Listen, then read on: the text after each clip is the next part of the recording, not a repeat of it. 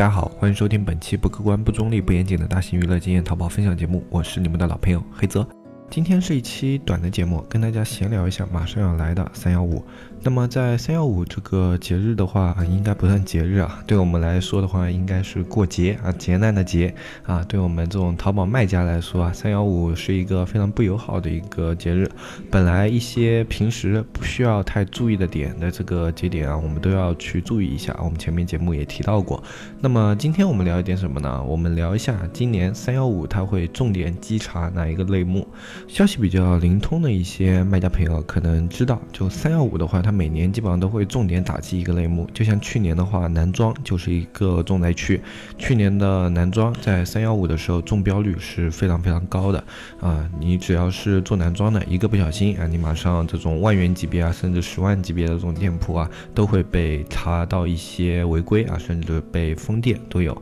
那么去年的话，男装是一个啊整体表现在三幺五是一个。非常惨淡的，啊，可以说去年做男装的类目在全年表现不是特别理想，跟去年的三幺五也有一定的关系。那么今年我们也是之前就几个人在闲聊，我们说开个盘，说今年会啊重点稽查哪个类目啊，我们来赌一赌嘛，啊，就几个我们认识人那边闲聊。那么闲聊的时候，我就觉得哎，这个好像还挺有意思。那么也到啊社区里面来跟大家去做一。个就做开个盘吧，啊，就按我们那种比较通俗的说法，就叫开个盘。那我们大家也来猜测一下，就今年的三幺五重灾区会是哪一块？那么我们几个聊下来啊，包括我们通过自己手上的一些信息渠道啊，去了解到的话啊，我们猜测今年的三幺五它的一个重灾区肯定是女装这一块啊，这是我们几个人一致的看法啊。那本来的话，如果意见有分歧，我们就可以开个盘了。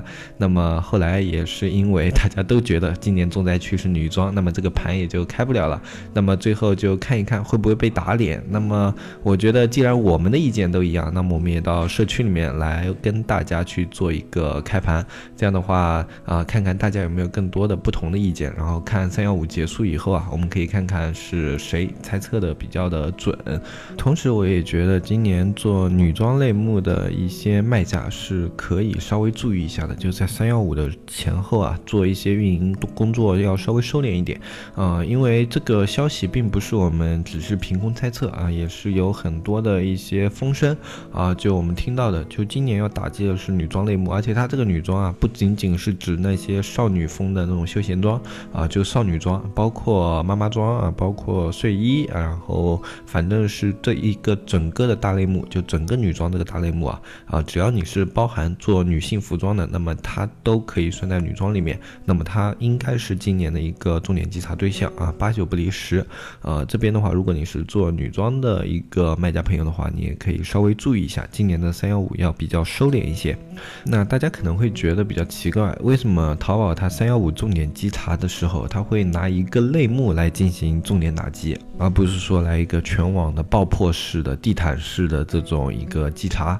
啊？其实淘宝它不是说哎，它想要去做。这么一个单类目的爆破啊，其实这个效果有点像什么呢？嗯，我们拿一个比较近的例子来举例吧，就好像前段时间啊，前两年这个东莞扫黄扫黄，那为什么扫黄它扫的是单独东莞这一块，而不是说什么全国哎各种大范围的每一个点都给你稽查掉啊？那这个原因的话，其实稍微有些敏感，那么我就不细说了。如果大家有兴趣的话，你可以自己稍微思考一下，就为什么。他们都是单点爆破，包括啊去扫黄啊，包括去这种做一个三幺五的一个稽查，为什么都是单点的啊，而不是一个非常全面的这种问题？大家自己有一个概念，稍微思考一下就行了啊。我们通俗一点，在淘宝里面来讲的话，就是淘宝它是不可能去把全类目全都给它，就所有的作弊的就直接大力度给它打击掉的。这样的话，第二天你打开手机淘宝，你可能连商品都不怎么搜得到了